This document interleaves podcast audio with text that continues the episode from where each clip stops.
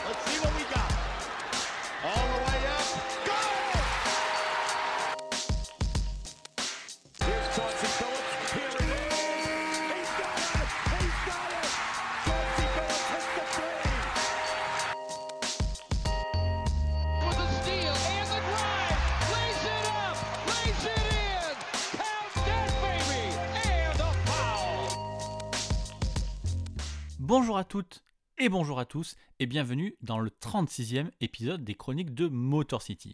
Si vous débarquez pour la première fois, les Chroniques de Motor City, c'est votre podcast dédié à la culture et à l'histoire des Detroit Pistons. Ensemble, nous voyageons à travers le temps pour découvrir ou redécouvrir les moments qui ont compté dans la vie de notre franchise préférée depuis sa création jusqu'à aujourd'hui. Je suis Winston et c'est moi qui vais vous raconter l'histoire du jour. Et il y a un an déjà, en octobre 2019, je vous proposais une chronique de Motor City qui était dédiée à la rivalité entre les Bad Boys d'Azalea Thomas d'un côté et les Bulls de Michael Jordan de l'autre. Et ce podcast, c'était l'épisode 11, je vous l'avais proposé pour faire écho au livre Les rivalités de la NBA volume 1 de l'ami Julien Muller, un fidèle auditeur des chroniques qui m'avait pour l'occasion sollicité pour que j'y raconte ma vision de cette rivalité. Et puis il y a quelques semaines, Julien a sorti le volume 2 avec une nouvelle fois un chapitre concernant les Pistons, cette fois-ci au sujet de leur duel avec les Celtics, une rivalité qui couvre une très large période puisqu'elle commence au tout début des années 80 pour finir sur la fin des années 2000. Et comme l'an passé, j'ai participé au micro-trottoir de Julien en donnant mon avis sur la rivalité et ma perception des Boston Celtics. Et je vous le dis tout de suite, si vous êtes un fan des Celtics, désolé par avance, parce que j'ai quand même sorti mes meilleurs arguments anti-Boston dans ce papier. En tout cas, à l'approche de Noël, allez soutenir l'ami Julien, allez acheter son bouquin Les rivalités de la NBA volume 2 chez Talent Sport, parce que sérieusement, ça vaut vraiment le coup d'œil. Et du coup, comme il y a un an, ben la relecture de ce bouquin, ça m'a donné envie de revenir sur la rivalité entre les Pistons et les Celtics dans une chronique de Motor City. Mais parce que je voulais pas faire doublon au livre de Julien, j'ai choisi de me concentrer sur un aspect très particulier de cette rivalité, c'est-à-dire l'obstacle qu'ont représenté les Celtics de Larry Bird pour les Bad Boys, qui ont justement plusieurs fois buté sur eux avant de finir enfin par les dépasser. En fait, il faudrait plus ou moins imaginer la NBA de l'époque comme une progression dans un jeu vidéo. Et pour gagner le titre NBA, eh vous devez battre des boss successifs. Et pour les Pistons, ce tout premier boss, ce tout premier obstacle, c'est longtemps appelé les Celtics. Détroit a échoué, Détroit a appris, Détroit est devenu meilleur, tout ça au contact des Celtics jusqu'à finalement réussir à passer l'obstacle. Et c'est précisément de toute cette progression dont on va parler dans les chroniques de Motor City aujourd'hui. On va voir comment les Pistons ont changé au contact de Boston, comment ils se sont améliorés jusqu'à devenir ces fameux Bad Boys qui ont été deux fois champions en 89 et en 90. En fait, on dit souvent que par exemple Michael Jordan n'aurait pas été Jordan s'il n'avait pas si souvent perdu contre les Bad Boys. Eh bien, vous allez voir que c'est quasiment exactement la même chose pour les Pistons, mais contre les Celtics quelques années auparavant.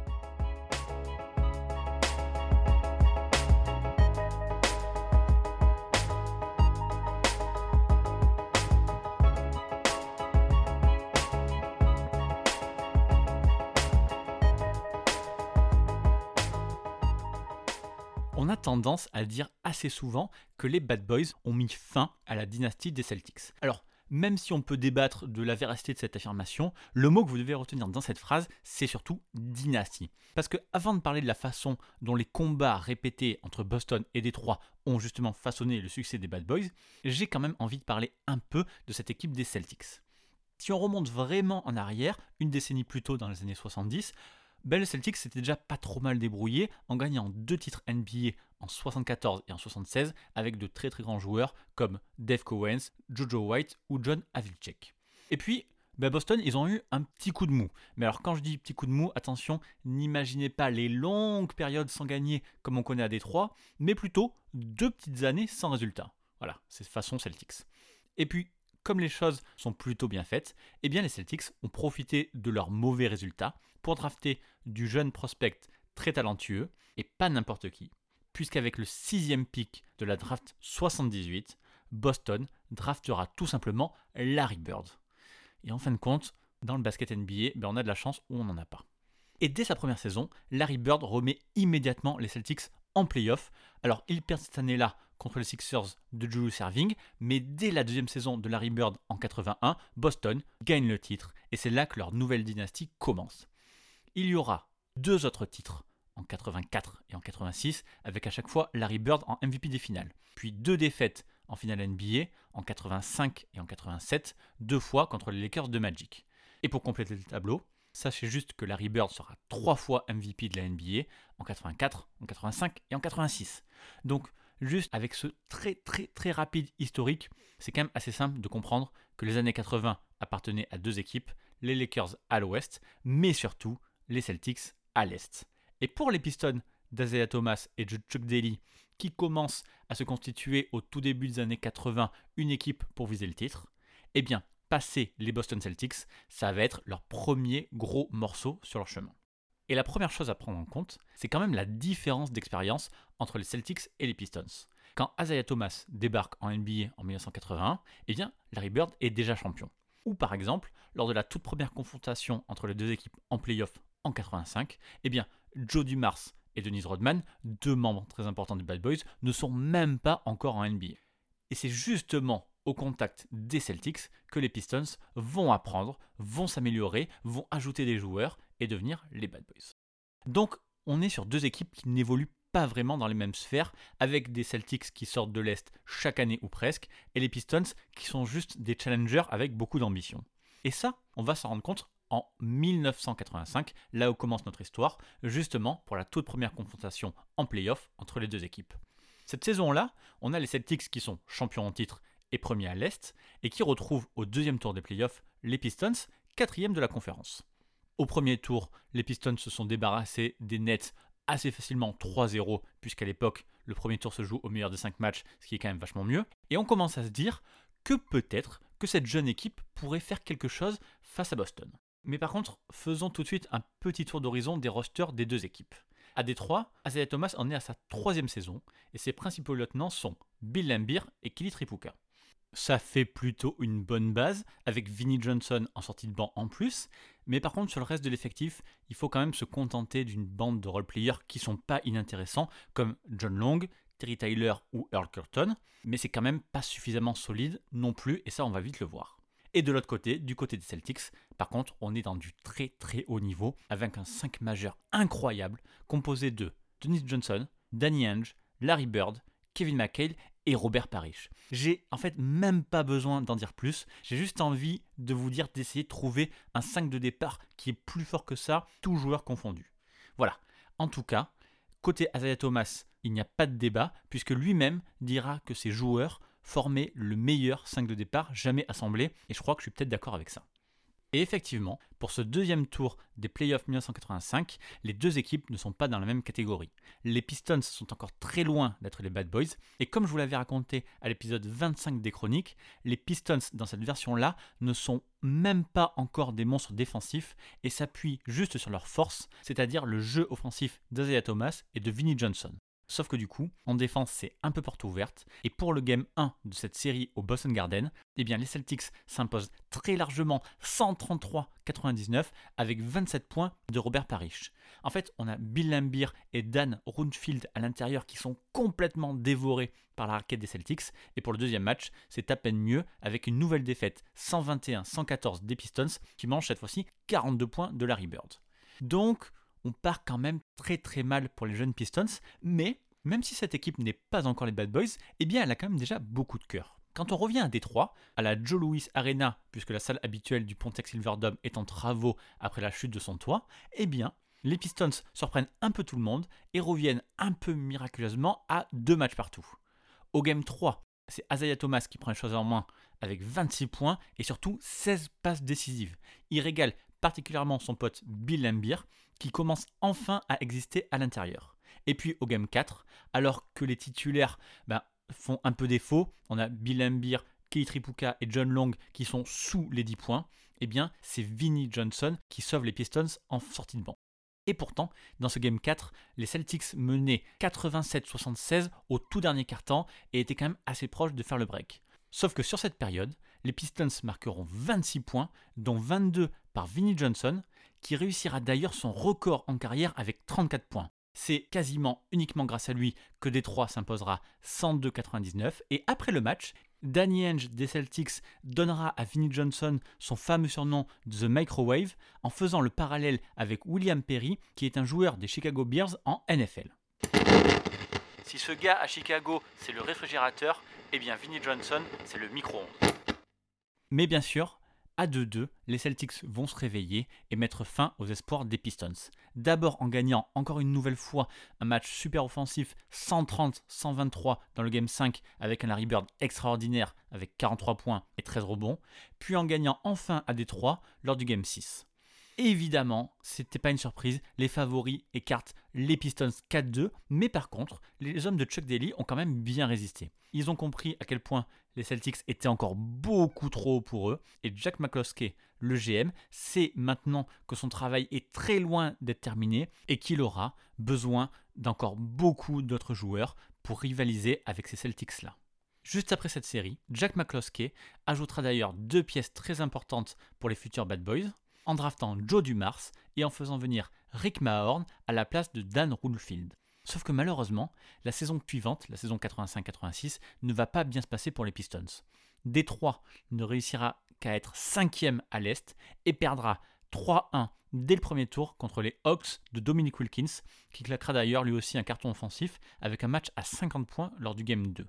En fait, la mutation des Pistons en Bad Boys prend beaucoup beaucoup de temps même si avec Thomas, Dumars, Lambir et Mahorn, on commence quand même à s'approcher de l'équipe qui dominera la NBA à la fin des années 80. Mais pour l'instant, tout n'est pas encore bien dessiné, par exemple à l'image de Rick Mahorn, qui n'est qu'un modeste remplaçant assez peu important, et pas encore ce fameux binôme qu'il fera avec Bill Lambir. Alors par contre, juste de l'autre côté, du côté de Boston, tout va bien et les Celtics retrouvent leur couronne de champion après s'être justement débarrassés des Hawks 4-1 au deuxième tour, en sweepant les Bucks en finale de conférence, puis en battant les Rockets 4-2 en finale NBA. C'est un peu ce que je vous dis depuis le début, les deux équipes ne sont pas encore du même monde. Mais par contre, les choses vont s'équilibrer dès la saison suivante, en 86-87. D'abord, on a encore deux nouvelles pièces qui arrivent grâce à la draft, c'est Denise Rodman et John Saleh qui viennent à renforcer la rotation.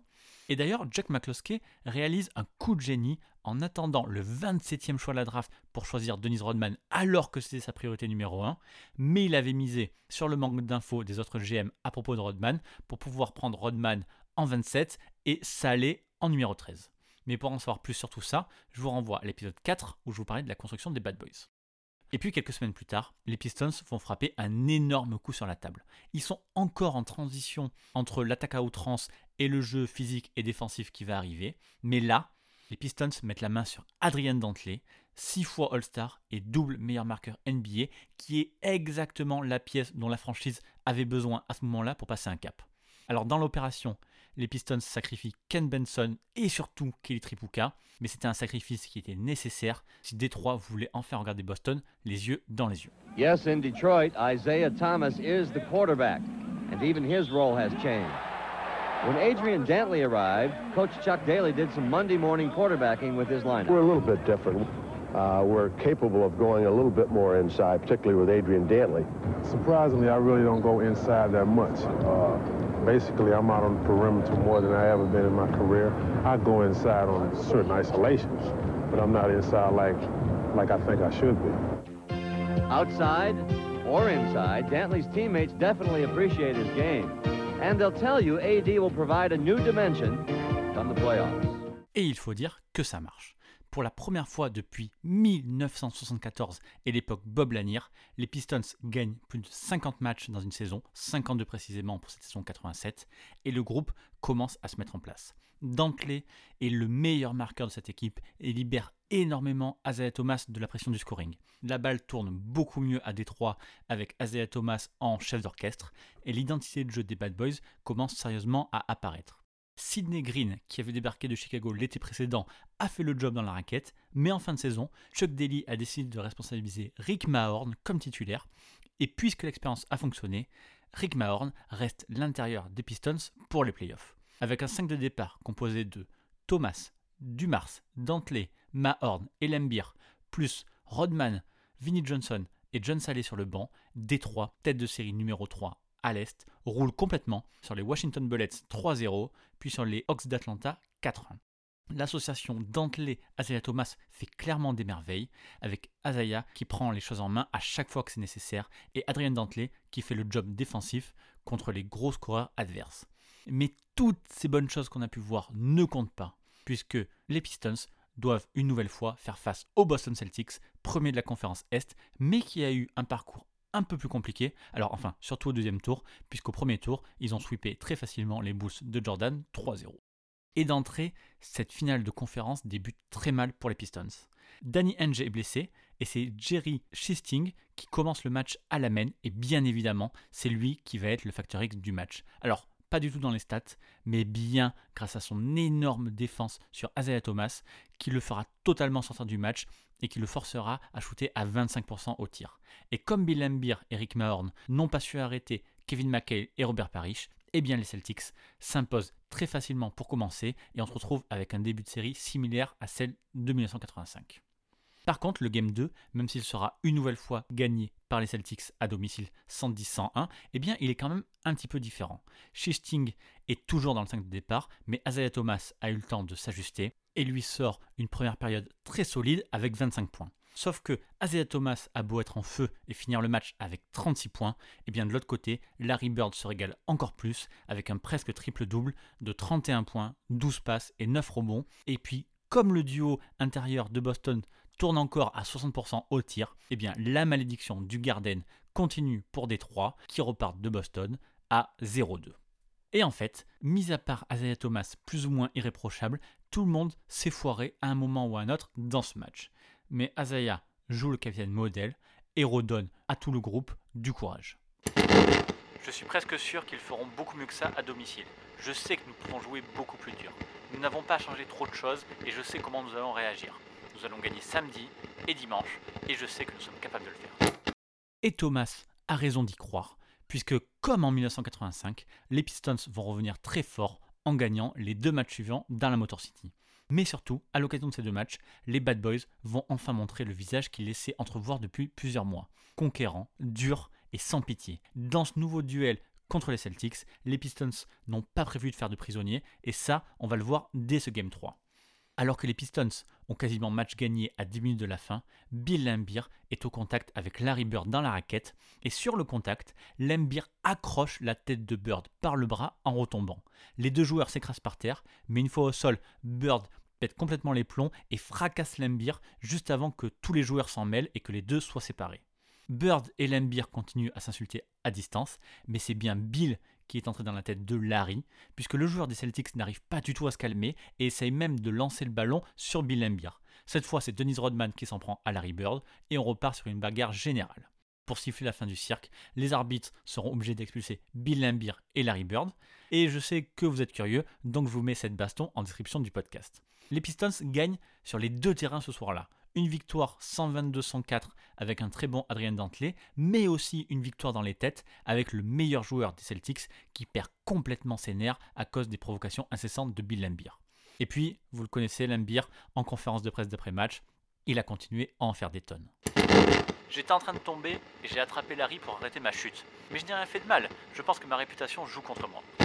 Au match suivant, Larry Bird sera plutôt rancunier et refuse de serrer la main de Bill Lambier. Et là, on a une autre composante des Bad Boys qui commence à apparaître sur cette série. Ils rentrent complètement dans la tête de leur adversaire, qui commence du coup à se focaliser sur autre chose que du basket. Alors que du côté des Pistons, on reste extrêmement sérieux et ça marche, puisque Détroit s'impose très très facilement 145-119 avec une énorme réussite en attaque. Le score est maintenant de 2-2 comme en 1985, mais de toute façon rien n'est fait tant que les Pistons n'arrivent pas à gagner au Boston Garden. Et c'est sur ce Game 5 que toute la série va se jouer. Les Bad Boys ont l'avantage mental, mais il ne faut pas oublier que Boston, c'est quand même l'équipe la plus expérimentée, et là, ça va être à leur tour de provoquer les Pistons, sachant pertinemment en plus que l'arbitrage maison leur sera favorable. Et effectivement, juste avant la mi-temps, Robert Parrish, qui est au contact avec Bill Lambier au rebond défensif, lui donne un énorme coup de poing en pleine tête. Bill Lambier a la bouche en sang, mais les arbitres, eh ben, ils jouent sans trop de surprise les aveugles et ils ne sifflent rien contre Paris. Voilà, scandale, mais c'est comme ça. Boston a repris le dessus mentalement, mais Détroit ne lâche rien non plus. Ce match, ça devient quand même une foutue guerre des tranchées, et quasiment tout le monde est proche des six fautes, en plus de Robert Parrish, qui est obligé plus tard de quitter le terrain sur blessure. Et puis, ça commence à sentir très très bon pour les Pistons quand Isaiah Thomas marque un petit shoot en isolation en tête de raquette pour donner un point d'avance à Détroit alors qu'il ne reste que 17 secondes à jouer. La dernière possession est pour Boston, bien sûr pour Larry Bird, mais qui se fait contrer au tout dernier moment par Denise Rodman. Et dans le cafouillage pour récupérer la balle, c'est bien les Pistons qui la récupèrent. Il ne reste plus que 5 secondes à jouer dans ce Game 5, balle Détroit avec un point d'avance, donc match gagné.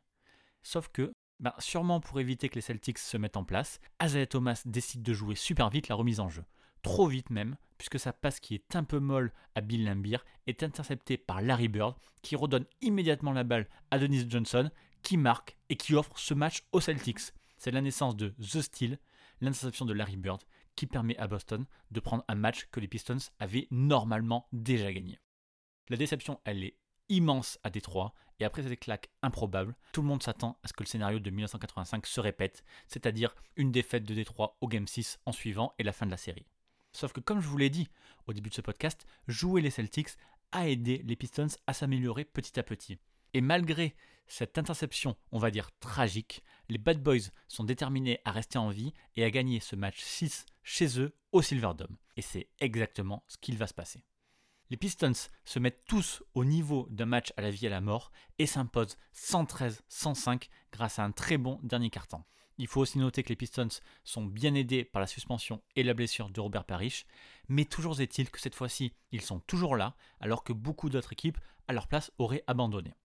Et donc, place au Game 7 et au déficit d'expérience qui va avec, puisque les Pistons n'ont pas joué de match 7 depuis 1974. À l'époque, c'était contre les Bulls, c'était une autre époque, les deux équipes étaient même dans la conférence Ouest. La pression est énorme avec le retour au Boston Garden et les Celtics peuvent en plus enregistrer le retour de Robert Parrish qui jouera quand même 45 minutes alors qu'il était plus ou moins blessé quelques jours avant. Aucune des deux équipes ne lâche rien, Pistons et Celtics se tiennent en un point jusqu'au début du dernier quart-temps. La suite va être tout aussi serrée, mais malheureusement, les Pistons ont la malchance de perdre coup sur coup Adrian Dantley et Vinnie Johnson qui se cognent à la tête par accident l'un et l'autre. Ça n'a l'air de rien, mais en fait Détroit va du coup manquer de force offensive en fin de match. Isaiah Thomas est quasiment obligé de tout faire et s'embrouille un peu sur la fin alors que les Celtics peuvent compter sur leur collectif. Et malheureusement, en fin de match, c'est toute l'expérience de Larry Bird, de Danny Henge et de Kevin McHale qui a fait la différence. Détroit ne restera en vie que grâce aux fautes idiotes de Johnson, mais même là, ça ne sera pas suffisant, et Boston gagne ce match 7, et donc la série 117-114. Although you never knew down the stretch. The Boston Celtics are four seconds away. And Isaiah Thomas threw a body block on Danny Ainge and shook him up. The crowd Thomas.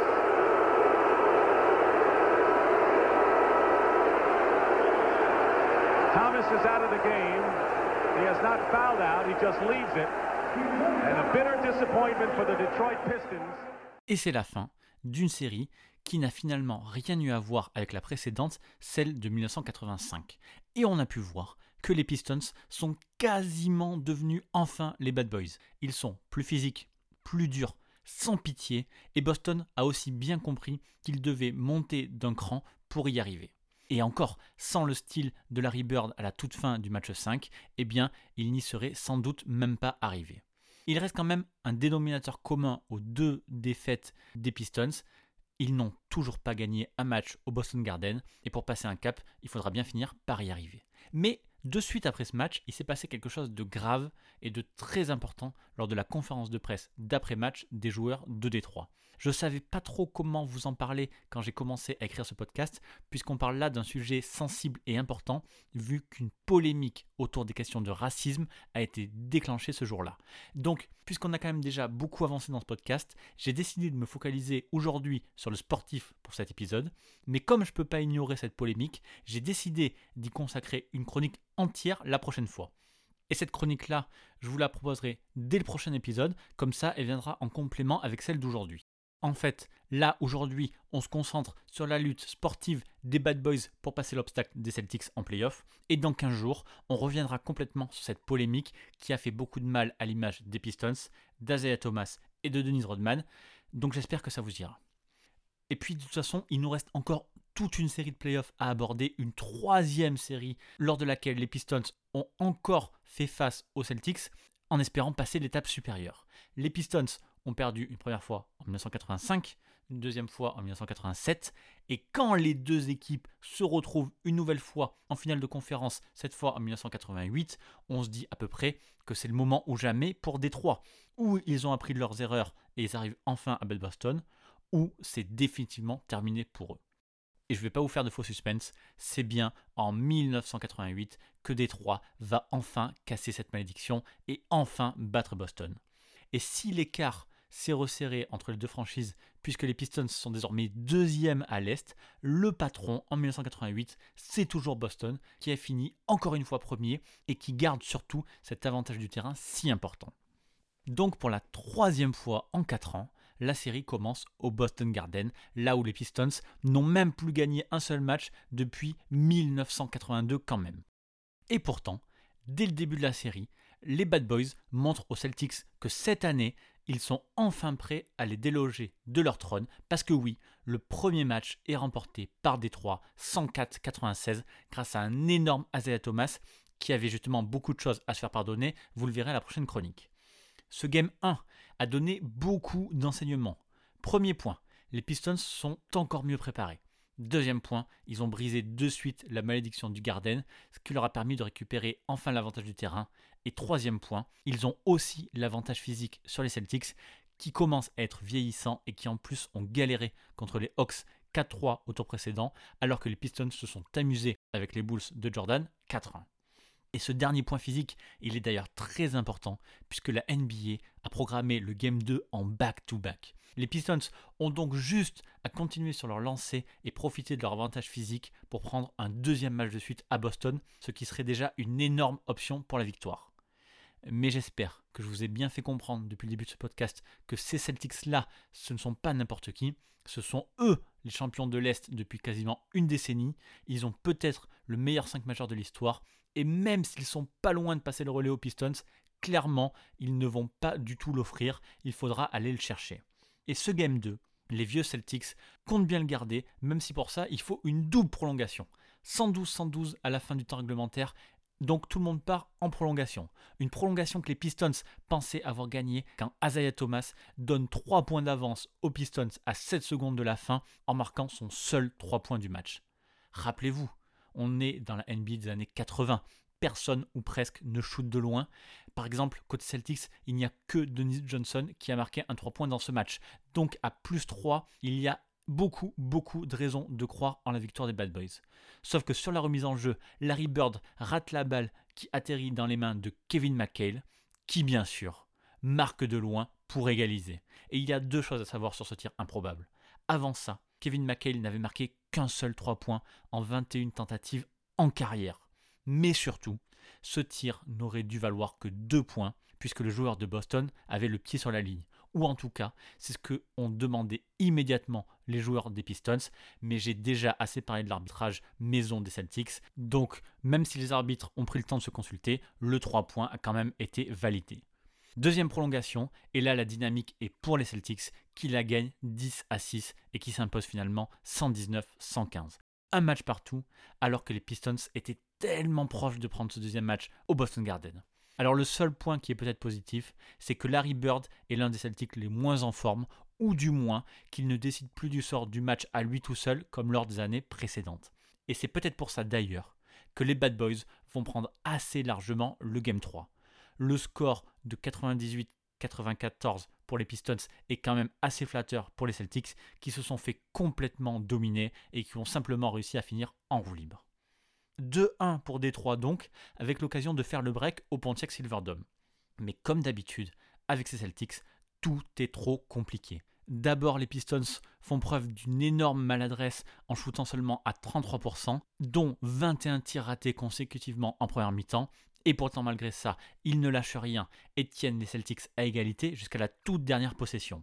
Sauf que Denis Johnson mettra un lancer sur deux et que Joe Dumars ratera complètement le dernier tir. Il y a bien une nouvelle polémique sur un potentiel goaltending de Robert Parrish, mais malheureusement le constat est évident. Les Pistons ont perdu chez eux et donc perdent l'avantage du terrain qu'ils avaient gagné dès le game 1. Tout est à refaire et les deux équipes sont de retour au Boston Garden, mais cette fois-ci au moins, les Pistons savent qu'ils sont capables d'y prendre un match. Et pourtant, venir sur ce parquet avec cet horrible lutin vert doit un peu bloquer les Bad Boys puisqu'ils déjouent complètement ce début de match 5. Boston est beaucoup plus fort et mène de 14 points à la mi-temps. Mais cette série est décidément pleine de suspense et petit à petit, les Bad Boys reviennent au score. Thomas, Lembire, Dumars, Mahorn ne lâchent rien et il y a une nouvelle fois égalité en toute fin de match. Les différentes tentatives d'Azea Thomas d'un côté et de Larry Bird de l'autre pour conclure ne donnent rien et on a droit à une nouvelle prolongation dans cette série. Sauf que les Celtics doivent la jouer sans leur meilleur joueur qui est exclu, et je ne parle pas de Larry Bird, mais bien de Kevin McHale qui avait marqué 26 points en 41 minutes. Résultat, c'est Détroit qui gère mieux cette période et qui prennent ce Game 5 102-86. Nouvelle victoire au Garden en prenant une option pour la qualif avec l'avantage du terrain de nouveau puisqu'on retourne au Silverdome derrière. Mais pour autant, les Bad Boys ne s'enflamment pas et c'est Azalea Thomas qui aura les mots les plus prudents. Conclure contre les Celtics sera la chose la plus difficile que nous ayons jamais faite. Nous n'avons rien gagné. Eux ont remporté des titres, nous rien. Mais ce qui est important, c'est que nous avons appris. L'année dernière, nous avons eu une mauvaise expérience ici. Nous n'avions jamais été à cette place auparavant. Maintenant, nous apprenons en équipe. Azaya Thomas ne le sait pas encore, mais finalement, le Game 6 sera beaucoup plus facile que prévu. Les Celtics sont en bout de course, avec un roster trop court. Robert Parrish ne peut pas mettre un pied devant l'autre et abandonne après seulement 6 minutes de jeu. Et puis c'est le binôme Danny Henge, Dennis Johnson qui est trop limité physiquement pour avoir un vrai impact. Et même si Boston tient pendant la première mi-temps, ils explosent à la première vraie accélération des Bad Boys. À moins d'une minute de la fin, les Pistons mènent de 8 points, 94-86, et tout le Silver Silverdome sait que la victoire et donc la qualif est enfin dans la poche. Cette dernière minute sera assez chaotique, avec notamment un quasi-envahissement du terrain à 6 secondes de la fin. Pour la dernière action, et après une faute volontaire sur Adrian Dantley, tous les titulaires de Boston, c'est-à-dire Larry Bird, Kevin McHale et les autres, quittent le terrain sans saluer les Pistons et rentrent directement au vestiaire. Mais ce n'est pas une surprise pour vous, parce que je vous ai déjà raconté cette partie dans l'épisode 32 dédié au walk-off des Pistons. Et dans la plus pure tradition des années 80, il n'y a pas de grandes embrassades entre les deux équipes, deux équipes qui se respectent mais qui ne s'aiment pas, comme le dira en conférence de presse Danny Henge. Est-ce que je leur souhaite bonne chance? Non. C'est difficile pour moi de les encourager, c'est tout. Je n'aime pas les Pistons, mais ils ont prouvé qu'ils étaient la meilleure équipe. Pour la première fois depuis qu'ils sont à Détroit, les Pistons atteignent les finales NBA. Après les échecs en 85 et en 87 contre les Celtics, ils arrivent enfin à passer l'obstacle. Ce ne sera pas la dernière marche avant d'accéder au titre, puisque les Bad Boys perdront en finale cette année-là contre les Lakers de Magic, mais malgré tout, on y est. Ils sont devenus les nouveaux boss à l'Est, et les Celtics sont obligés de passer la main à cette équipe de la Motor City. Les Celtics ont été en finale NBA de 1984 à 1987 et c'est vraiment une toute nouvelle ère qui s'ouvre en NBA avec l'avènement futur des Bad Boys. Malheureusement pour nous, cette ère sera beaucoup trop courte puisque quasiment en même temps les Bulls de Jordan frappent à la porte, mais pendant trois saisons au moins, les Pistons auront été la meilleure équipe de la conférence.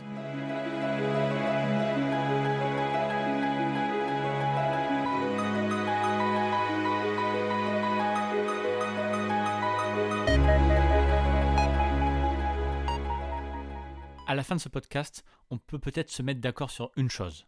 Sans les Celtics, sans Larry Bird, sans Kevin McHale et les autres, les Pistons ne seraient pas devenus les Bad Boys et n'auraient pas gagné deux titres NBA. La défaite de 85 a montré à cette équipe que même si elle avait du talent, il fallait passer un cap en défense pour espérer être au niveau de l'un des meilleurs 5 majeurs jamais assemblés. En 87, c'est en améliorant leur rotation que les Pistons se sont un peu rapprochés, mais c'était un peu trop court et ça s'est joué sur des détails à une interception près.